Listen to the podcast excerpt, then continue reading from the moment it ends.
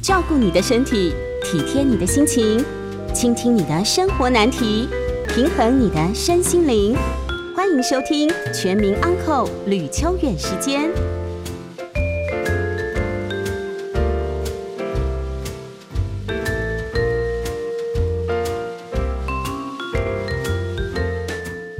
欢迎收听九八新闻台吕秋远时间，我是吕秋远哦。好，那我们今天来谈我们的法律问题哦。为什么谈这个法律问题跟收证有关系？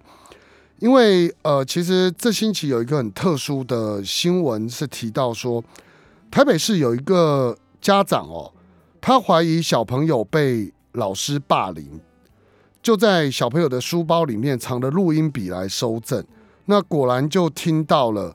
小朋友被老师辱骂的这些证据，好，那老师知道以后呢，觉得这个家长哦涉嫌违法收集他的声纹，就告了违反个人资料保护法。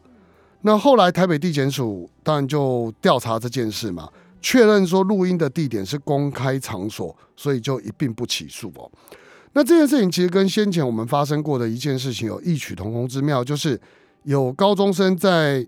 呃，音乐课报告的时候，跟音乐老师有一些冲突，那有学生就录影了这一段，那老师就跟他讲说，这是我的肖像权，这是我的呃个人的隐私权，我要求要把这个影片删除。那学生则是表示他有录影的权利，然后就把这个影片又上传到网络，那引起了大家很多讨论哦。这样的事件其实大致上都围绕在一个重点，就是。录影录音这件事情，到底未来在司法上能不能当证据？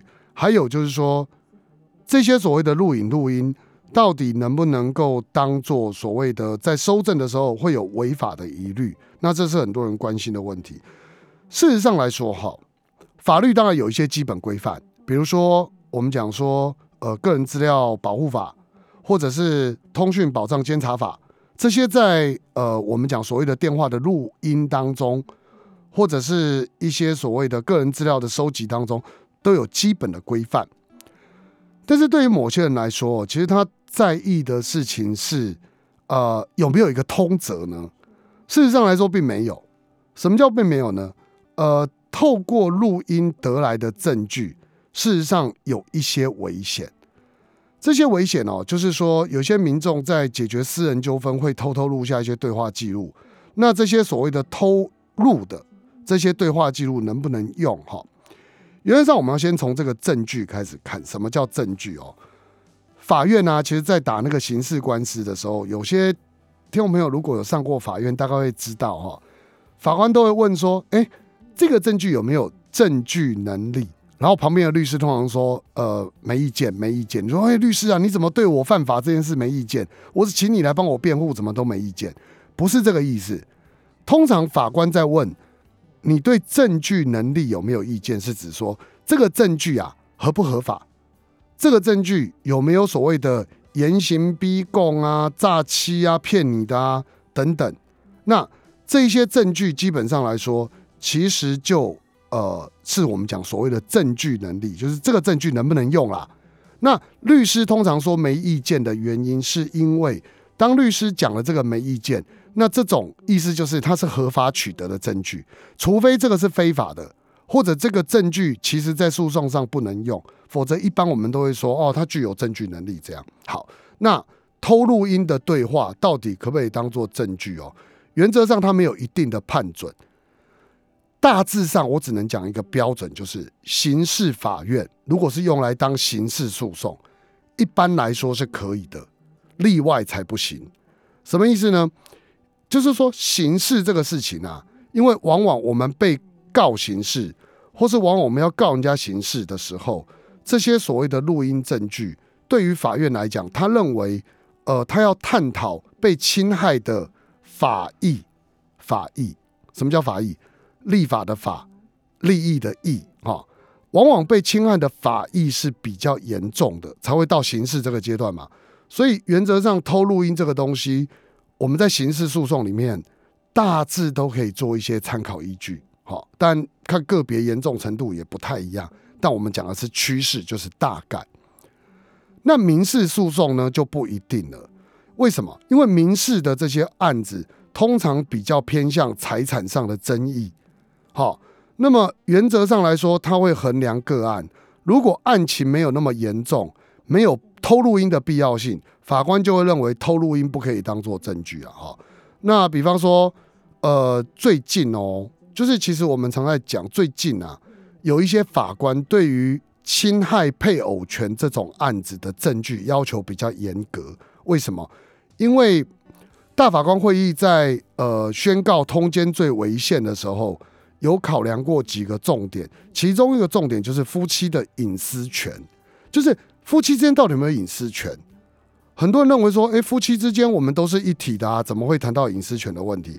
可是事实上来讲，这个所谓的夫妻之间，大法官认为夫妻之间还是会有隐私权的问题。所以，当我们考虑到隐私权的时候，那么法官会认为说，有没有必要偷录音，或者有没有必要去偷看人家简讯？那这个部分要用个案来判断，不见得这种不征收证权都可以在任何的案件当中适用哦。所以现实生活当中哈，有些民事案件偷录音，有些法官会认为不能当做一些证据。但比如说妨害秘密啊，妨害名誉好了，呃，我们被骂哦。被骂三字经，被骂什么？那这些所谓的公开场合的谈话，对当事人隐私伤害不大，所以在这种情况下，偷录音合情合理嘛？那这个时候当证据的可能性就比较高。好，那那接下来往下看哦，这些偷录音的行为能不能当证据不一定哦。那这种偷录音的行为有没有可能触犯法律？原则上来说，呃，刑法三百一十五条之一有规定的哈，就是我们。之前一直提到的妨害秘密罪，这个重点在于有没有正当合理的目的，也就是说，这个有没有正当合理的目的哦？这种情况，事实上来说，举个例子来说，呃，先生怀疑太太外遇，就找征信社来监听录音，那这个情况原则上就会有窃录罪的问题，这种就会有哦。换句话说，呃，如果今天我是录对方的音。原则上大概没什么问题，录对方的。可是如果说今天呃征信社他以第三人来录呃配偶跟其他人的，那原则上这就会有所谓的构成妨碍秘密罪的问题。所以到底要不要用录音来当做证据？哈，原则上来讲，我会建议大家考虑这几个重点啦。第一个就是不是公开场合啦，哦，原则上在公开场合的情况之下。那录音的这个呃侵害的可能性就比较小。那如果是小房间里面的对话，那就比较不一定了哈。第二个，这种案件有可能是刑事还是民事？如果是刑事案件的话，原则上合法的机会高；民事案件不一定。好，这是第二个考量。第三个考量是，那你到底录音的目的是为了什么？如果说今天是为了自保，好。自保，例如说有一些时候，呃，有一些伤害案件或毁损案件，那这可能举证不容易嘛，甚至是我们刚刚提到的这个呃所谓的性侵害案件，或者是呃跟私人关系比较有可能的这种刑事案件，那这种案件呢，基本上可以拿来当证据使用。其实这种基于正当目的的理由就比较有可能。好，这是我们刚刚讲到的三个。判断的标准，那这种三个判断的标准，原则上来说，综合个案来一起考量的时候，就会得出说，哎，这个证据到底能用或不能用？那当然，这个部分其实回归到事实层面来讲，还是要看事情的严重程度了哈，不是每一样东西都可以突破隐私权，然后认为这个东西是有用的。好，那以今天这个案例来讲，刚刚各位听完我的案件。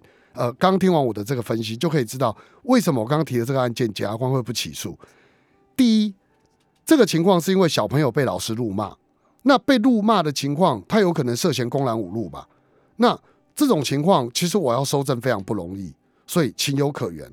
第二，地点，他今天并不是在一个老师的家里，而是他今天是在一个公开场合的情况之下，所以在公开场合录音，呃，如果是。这样的情况，其实我们会认为合法的可能性是高的。那也就是为什么后来检察官会不起诉的原因哦。这个就提供给听众朋友做参考。所以要录音不是不行，好要收证也不是不行，但建议各位还是在合法的范围里面做会比较好。好，这是给听众朋友的一些建议。好，那时间的关系，我们先休息一下，广告回来，我们来谈第二个话题哦，就是也跟隐私权有关啦。那就是比如说我在家里呃工作场所，老板如果装摄影机，或是说房东在家里装摄影机，会不会有什么问题？我们待会来继续聊。欢迎回到九八新闻台吕秋远时间，我是吕秋远哦。那我们刚刚提了一个跟收证有关系的法律意见哦。简单来说，我再提醒各位一次哦，不管是我们要去呃 call 别人的简讯，或者偷录别人的音，我只能跟各位讲哈，这件事情它在法律上的适用跟隐私权会有一些冲突，所以呢，呃，除了某些一看就知道一定不违法，或一看就知道一定违法的情形，大部分的状况都处在一种法官怎么看。怎么认定都不一定的情况，那这种不一定的情况取决于，呃，如果不录音，对于这件事情的真相厘清，对于侵害的情况等等，不同的呃案件会有不同的标准。各位你看，所以很多人对法律没什么信心。不过事实上，法律很无辜，因为法律本来就不可能定一个百分之百的一条线画出去，人世间的事情没有这回事的。法律它就是个原则，所以我只能这样讲，就是各位呃讲比较相愿一点话，叫做将心比心，我们自己愿不愿意被人家这样录，被人家这样抠？那当然很多人讲说，我又没做错事，没做错事干嘛怕人家查？对啦，这么讲也没错，但是很多人讲的话倒是我就不爽啊，我就不想被人家查。对啦，我没做错事，但凭什么别人可以查我？哈，或别人凭什么可以录我的音？那么。你用这种不一定的想法的角度下去切的时候，你就会知道说，法律在看这件事情的时候，只有一些大原则。好，比如说，越公开的越不会有事，越私人的越有事，越接近违呃违反的法益比较严重的，例如说已经走到刑事去了，那这种就比较没事。越是私人的小纠纷，你却要用大刀，哦，违反这种比例原则就会越有事。大致上来讲是这样做判断的啦。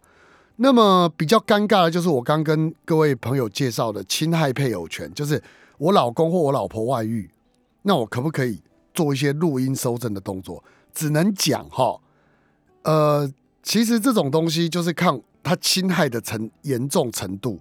比方说，有些东西我人家一问我就可以回答不行的，在我先生的车子里放一支录音笔行不行？当然不行啊，这个就不要这样做哈。那么除非。这个录音的结果可以录到先生要去杀情妇，那当然哦，杀人对不对？这么严重，我当然这个录音提供出去是绝对没问题的嘛。但如果今天只是为了要先生疑似外遇，然后呢，我录了一些东西，结果在还没收证到外遇，先生就发现了，来告妨碍秘密有不可能成立？有，这不可不是没有可能成立的哦。你们说这是我的不争收证权，不争贞节牌坊的争哈？这我不真的收证权啊，那这个法官不一定会买单呐，他会觉得那人家的隐私权在哪里？所以这个事情它处于一种动态平衡的概念，不同的个案、不同的法官都会有不同的结论，所以非逼不得已，有些东西嗯能够尽量避免法律风险就去避免啊。那当然真的要做，嗯，会建议说这些事先问过律师。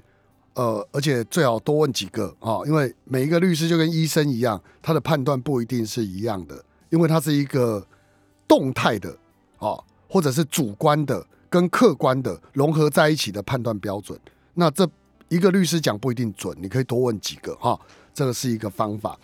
那跟我们提到哈，呃，有听众朋友就写了讯息来问啊，因为刚好跟这个新闻搭上，我们就一并回答哈。他说如果他租了一个店面，当做工作室，然后房东在呃工作室的上方来拍摄空间内部，可不可以？原则上当然不行，除非我们有同意。为什么？当我们租了房子以后，这个房子就是我们的空间，哈。那么这个房子有我们空间，代表的意思是，房东不能随意进出，房东也不能装设摄影机来干涉我们的隐私，因为这就是我们的房间嘛。那我们在房间里工作，或我们在房间里休息，这都是我们自己的自由。我们付了租金，对不对？所以在这种情况之下，呃，房东去装设这个东西，原则上是有问题的。好，这个大家大概都很清楚嘛。第二个，那我在工作场合里面，我是老板，我在某些角呃角落，我装设摄影机行不行？如果是在工作场合、工作范围内，而且呢，它有合理的、可期待的。公开的可能性的时候，那就可以。什么意思哈？比方说，今天我在柜台装台摄影机，可不可以？这很合理啊。那我在公司的比较阴暗的地方，怕发生意外的地方装摄影机，可不可以？当然可以啊。那我在同事的座位上方装摄影机，可不可以？这会有一点模糊，但大致上还是倾向可以。我讲为什么模糊是，有可能员工下呃。中间休息时间，他要打瞌睡，呃，他要他要午睡，那你拍我午睡干什么？这也是我的隐私嘛，这休息时间嘛，所以说有点模糊，但大致上也可以，因为他可能说我要监督员工的工作表现。虽然如果真的有老板这样，我会建议赶快离职啊，哦，因为这个老板大概不是很大气，因为他担心员工偷懒啊。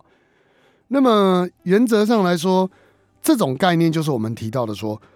在工作场所里，工作管理人为了某些正当目的，这又是公开场合的时候，他的权限就稍微比较大一点，跟隐私权的合理期待冲突，可能就装设摄影机的人来讲，他权限会稍微大一点哈。那最后就是我们常常发生的一些问题，那个争议性更大。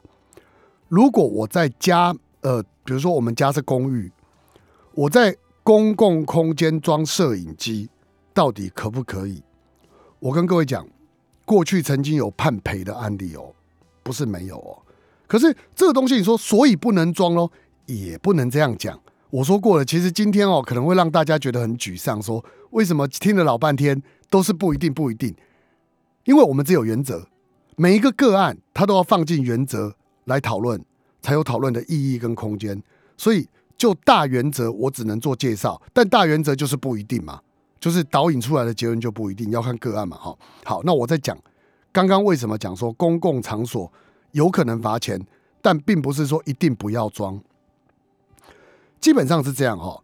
在那个罚钱的案例里，它是装在公寓走廊上，那么自家的右前方，那这是共有部分嘛？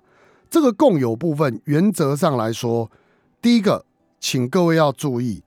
如果你在共有部分装设一些设施的话，要依照区分所有权人的会议来决议。所以，比方说电梯里可不可以装，这要区分所有权人会议决定。哦，楼梯可不可以装，要区分所有权人决议。如果没有经过区分所有权人决议，原则上不能装。哦，这是基本原则，要知道，不要说我今天我是住户，我就有权利在公共设施装。你可以在私有你自己家里面装，但你不应该在公共设施，因为这是所有住户共同决议的问题。好，否则就会侵害到这个隐私权，因为这个场域它可能有合理隐私的期待嘛。那这个情况下，任何人一般人都可以期待自己在住处内不会被窥视。那这个住处内。即便是所谓的公共空间，它也有可能具有一些合理的隐私期待啊。所以呢，原则上来讲，公寓内装设监视器，如果是呃我们刚刚讲的有管委呃有区分所有权人会议，一定要区分所有权人会议同意。但是呢，如果装了，假设经过同意装了，那么或者是我在我家门口装，我在我家门口装摄影机，有没有可能会侵害到个人隐私？哈？原则上来讲，原则上来讲，呃，第一个就是走廊是住户返家的必经之路，所以呢，住户对于这些区域应该要具备合理的隐私期待。那当然，这也有另外一种见解，他说，只要没有拍到住处内，其实也不一定会有隐私权的侵害。你看，两种说法又有了。那这种东西原则上要怎么判断？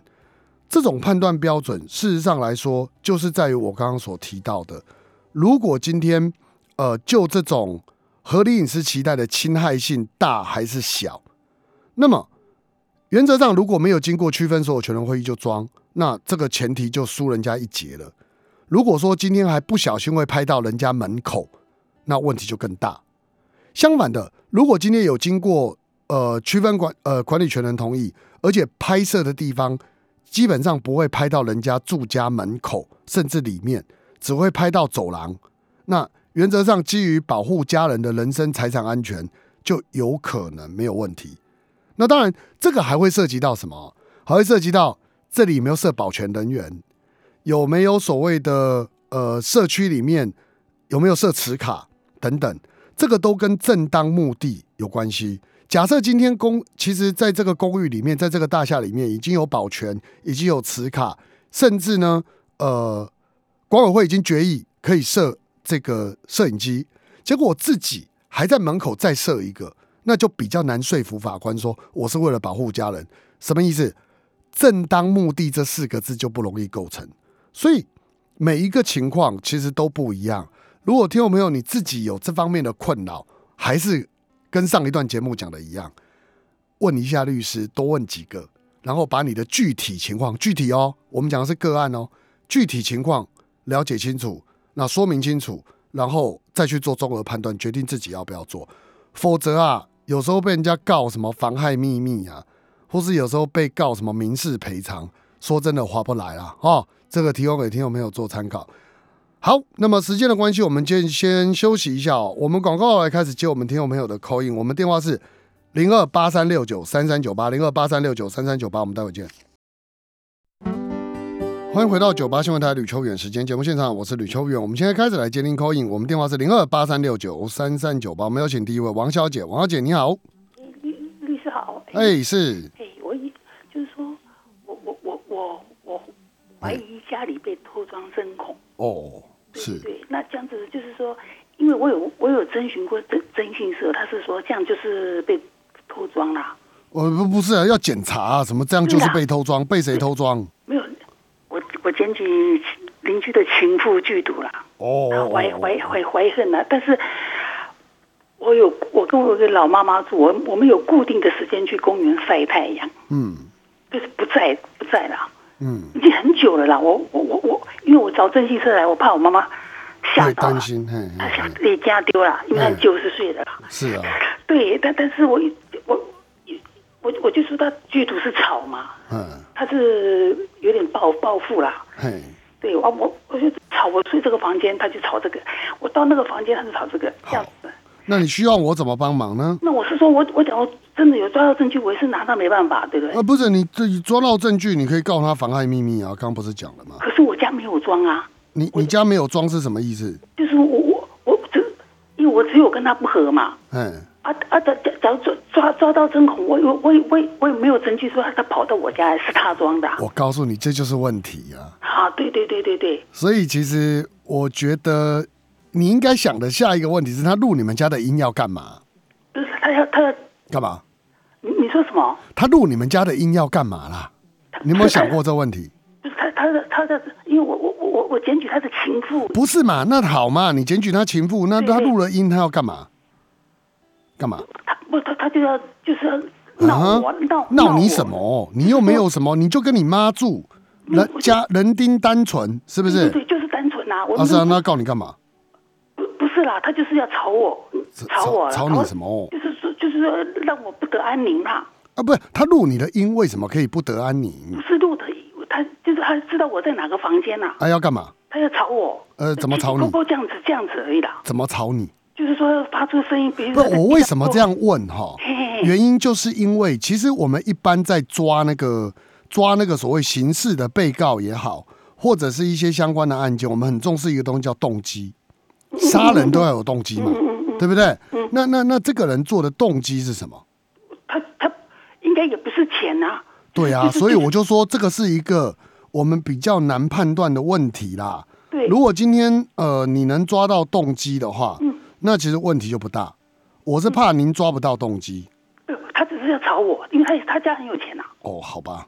那但是这个啊东西你可能要问呃帮你收证的征信社或人啊，嗯我没有办法帮你判断说怎么样能够认定是这个人，你懂我意思吗？对对，我说其实抓到我也拿他没没办法嘛，对不对？不是，你要确认他是谁啦，确认有没有人录，那个抓到再说啦，抓到你再来问我，这样子哦。嘿，好不不好？了，哦哦哦，好辛苦了好，我们邀请下一位刘先生，刘先生你好，呃，你好，律师你好，是久等的，请说。是半途半途插进来，所以前面有一段是没听到。好，没问题，请说。上这么说，我是干保全的。嘿，那如果我随身携带一个录音笔在我之前，可以啊，是可以的吗？哎，哦对我直接就回答您可以了，原因是因为你有正当理由，正当理由。嘿，你有一个正当理由，我的意思，因为就像警察一样嘛，警察也会身上弄一个密录器嘛，对对对，我的意思是说，我要把那个露出来吗？还是说可以放在口袋里面？呃，可以啊，可以啊，你可以，你基本上如果你是在执行公务的过程，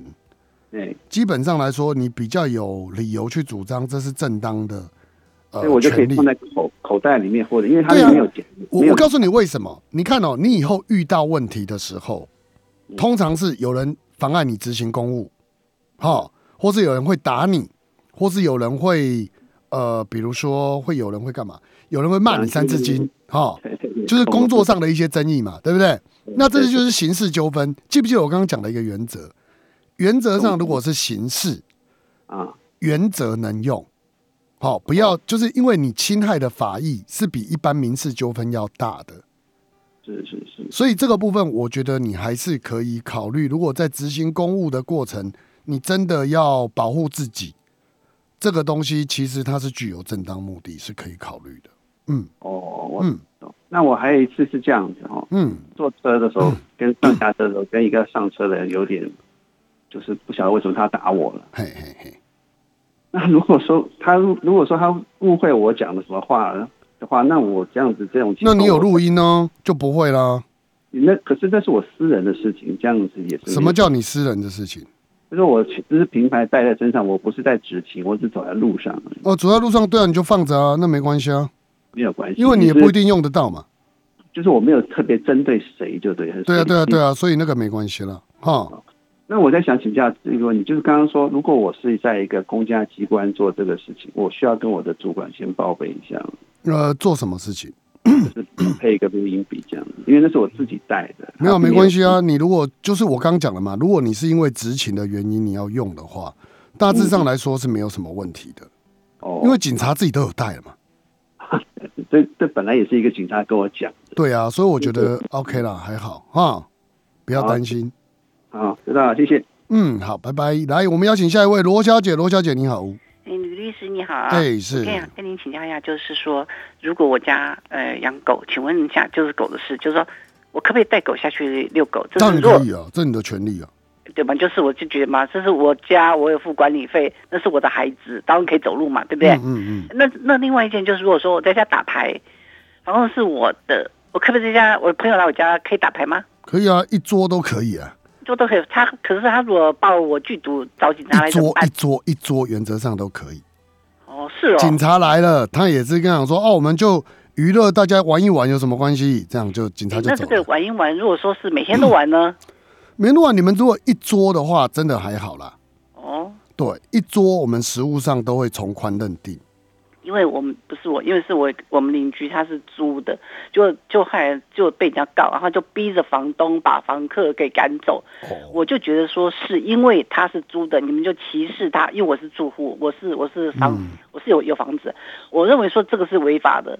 他有、他他租给人家嘛，那人家还有付房租嘛，嗯，那你们就是欺负他不是自己的房子嘛，所以才会去告他去抓他嘛，然后逼着那个房东只好把他给赶走了。嗯呃，所以我想要知道说这样，诶、这种事原则上一桌没什么问题啦。即使他每天打都 OK。哇，每天打，每天都要娱乐啊。对啊，那是我朋友嘛，对不对？啊我不对啊能找朋友来哦。对啊，就每天在家看电视一样啊。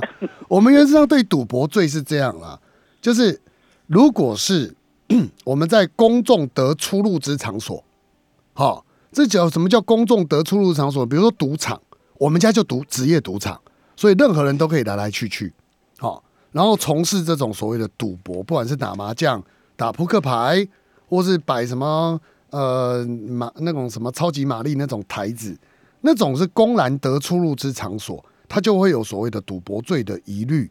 好，那么如果又有输赢，然后又有两三桌这样子，那当然就有赌博罪的问题了。如果只是家里面自己，比如说，我就习惯性找三个好朋友来我们家，就就小赌一下，就大家开开心心，那个东西跟赌博罪的认定还是会有一些差异啦。OK 哦，OK，了解，谢谢。好，辛苦了。好，不过我补充一下刚刚那位听众朋友的问题啊、有些管委会啊，他会制定一些，因为有些管委会其实对于宠物是不是那么友善的哦。那呃，管委会可能会透过区分所有权的会议，制定一些呃公益大厦管理条例里面授权他们所制定的一些章程啊，比如规定说，宠物不能落地，在电梯里要全程抱着，或者是如果养宠物啊，这个几点以后不能下楼，或者是如果让宠物在公共区域大小便没有处理啊，一次罚三千，这样类似这样。这种规定，即便是通过区分所有权人会议，到底是不是合法，其实要经过呃广委呃，就是要经过法院的认定，也不是我们自己爱惜怎么定就怎么定哦。这有点什么意思哈、哦？他那个章程的规定有点类似，是我们跟人家定一个契约，那我是这个住户，那我要遵守这个契约。可是这个契约内容到底合不合法，其实不一定。比如说，我如果跟人家定一个卖身契，那这个卖身契虽然也是契约，但它不一定合法嘛，还是要经过法院同意。那法院有可能说卖身契违反公序良俗，所以无效。好，好，那你回过头来刚刚看那个问题，如果今天嗯管委会说以后不准带小狗下楼，好，他要定这个，那定这个其实不合理啊。尤其是我们公寓大厦管理条例，其实已经要修改。呃，就是某些关于宠物的条文是朝向放宽的规定的。那你这样定，很明显的，这个东西有可能会违反呃所谓的这个一般人养宠物的自由。所以定的这个，假设有住户真的带下去，那我们罚住户罚三千块。好啊，这个时候会不会成立就不一定了。如果我们去告这个住户，要求说你要赔三千，住户不愿意缴，那最后面这个会不会成立，可能还是要看法官呐、哦。第二个说，那如果我放任我的小狗在公共区域大小便，导致人家来亲花钱，人家来告我罚三千，会不会成立？哎，那就比较有可能成立了。所以我要跟各位听众朋友分享的是，就跟刚刚讲的收证一样，它没有一定，它要看你的情节轻重，跟你所做的事情，还有你所达成的目的，法院会去做一个动态的评估衡量，去做判断。如果你是限制小狗说完全不可以下楼，那这当然在程度上跟小狗大小便不清这两件事情本质不太一样哦。那这时候可能法院在判断上也会不一样的区分了哈。这个提醒听众朋友做一下参考。好，那时间的关系，我们再次休息一下。我们广告回来继续接听听众朋友的 call in 零二八三六九三三九八，我们待会见。欢迎回到九八新闻台吕秋远时间，我是吕秋远哦。那我们来接听杨先生的电话。杨先生你好，哎，你好哈，哎，你好，你好，十一月你伊去种着吼，叫像经掉啦，去互面子的轿车撞着啦哦，啊撞着带一个月哦，到二哦十二月二十四去啊吼，啊啊，死去，啊，什么死去？像死去？人向精神，啊十一月哦二种着毋吼，哦好，啊二十二月二十四去啊，吼。嗯，啊伊拢用来来啦吼，啊来来，阮都为着要办丧事拢无闲看着，啊看着拢过日啦啦吼。嗯。啊，伊吼，甲保险公司讲，我著叫保险公司甲你讲，啊，你拢无来讲安尼啦吼。哦啊，结果到即阵已经六个月啊啦吼，嗯十一月吼，啊，拢民事嘛无来讲啦，啊，刑事嘛无敢调安尼啦。哦，啊，我即马是民事，啊，迄我个迄个迄个初判表出来未？初判表都上一派出所，派出所都上。安怎讲？伊过世安怎讲？嗯，啊，伊都有来验尸啊，啊，验尸我老讲过世啦，过世咯，嘿啊，伊都像毋无对啊啊，也无甲阮通知，也无写，拢毋知爱啊，看啦。爱去倒看。迄个派出所有，哦，阮会使去派出所问一下。哎，会使去派出所问。已经半年啊呢，哎，共款，你早都已经出来，而且检察官那拢无开庭，拢无啊。照理来讲应该会开庭，因为这是公诉罪。哦，嗯，啊，民事伊应该敢毋是爱先甲咱讲，人毋知摆甲你讲啊，伊不爱甲咱讲。我毋知啦，但是我的意思是讲，伊嘛有可能毋甲你讲啊，对无？伊都感觉讲我无需要甲你讲遮多啊，哦，啊，你要告你就来告啊，安尼啦，咱毋知啦。啊，告是要安怎告？安怎告哦？就是去警察局，你即马先去申请嘛。先去申请，我拄仔讲的讲，诶、我即个物件是毋是有即个所谓讲，我拄仔讲讲即个诶、过失的部分有过失无？对方有过失无？哦你先了解一下嘛。哦系啊，哦，啊，即摆是去要去派出所找派出所是啊。嘿，你派出所找这个警员吼，问你讲，啊伊法官法院那拢无调啊，半年啊。嗯，法院拢无调，我毋知呢。照理来讲是应该会调啦。哦，安尼啊你先去派出所问看觅啦。好啦，哦，哦，谢谢。好，辛苦。来，我们邀请下一位张先，张先你好。诶，喂，吕律师你好哈。哎、你好，你好，你好诶，，吕律师你好。哎、你好啊，，你好，你好。诶，我请教一下吼，几个问题啊，我先甲即个我的 case 的 context 吼，甲你小讲一下吼。哦好，即个诶，我即个是十二月吼，十二月是最后一届开庭吼。嘿，啊，十二月开最后一届开庭，法官就讲啊，咱即个双方拢无问题啊啦吼，安尼无咱就一月二十八号嘿，哦来判决。嗯，哦啊，一月二十八阮判决啊，我一月三十一号敲电话去问即个书记官嘛，我我即么了解一下即个判决的主文啊。嗯。啊，书记官甲我讲，诶、法官无互伊资料哦，叫我即、个，因为即要过年啊啦，哦，啊，你就过年年节过后再敲来，嗯，哦，啊，年节过后我就第三工敲去嘛，我啊啊，即、个书记官请问即、个，我要了解判决的主文，嗯，个书记书记官甲我讲吼，法官讲吼，搁要搁再开辩论。这个延迟辩论题，哦，再开啊辩论，再开辩论我讲，诶、啊是当时决定的，伊讲啊，到过年了才决定的啊，我讲嘿，诶、啊啊是什么理由？嘿，伊讲我毋知什么理由，法官无写，啊，我会佫寄即个裁定裁定书互你啦。裁定再开辩啊，我就，请教讲书记，啊对对，啊我就甲书记官讲，啊对方讲，因为我是被告嘛，被告嘛，啊对方是原告，啊啊啊，请问即个原告吼，伊敢有另外佫送呈报，还是安怎？啊嗯，书记官讲无，伊无伊无伊拢无佫最后一届开庭了，伊无佫再送什物资料，吼、嗯，啊尾后我就佫收到即个裁定通知啊，吼、嗯。裁定通知遐竟然是写讲。嗯，一月二十八号，嗯法官讲要即个再开辩论。嗯，啊，我正好就几啊问题吼，第一个问题吼，就是讲，即个判决真若够啊，嗯，哦，啊，双方拢无佫提出什物资料来讲。法官还是可以再开辩论，啊还是可以，啊，但是伊对啊，但是伊是判决日了后，伊才甲阮讲，伊要佫再开辩论，啊会使啊，有违规？无无违规。法官伊感觉调查事实还未调查好，伊会使阁开。但是伊应该是伫判决日进前甲咱通知吧？诶，无啦，伊伊的判决日了后再甲咱伊的职权啦。就是咱咱我紧好啊，第二个问题是安怎？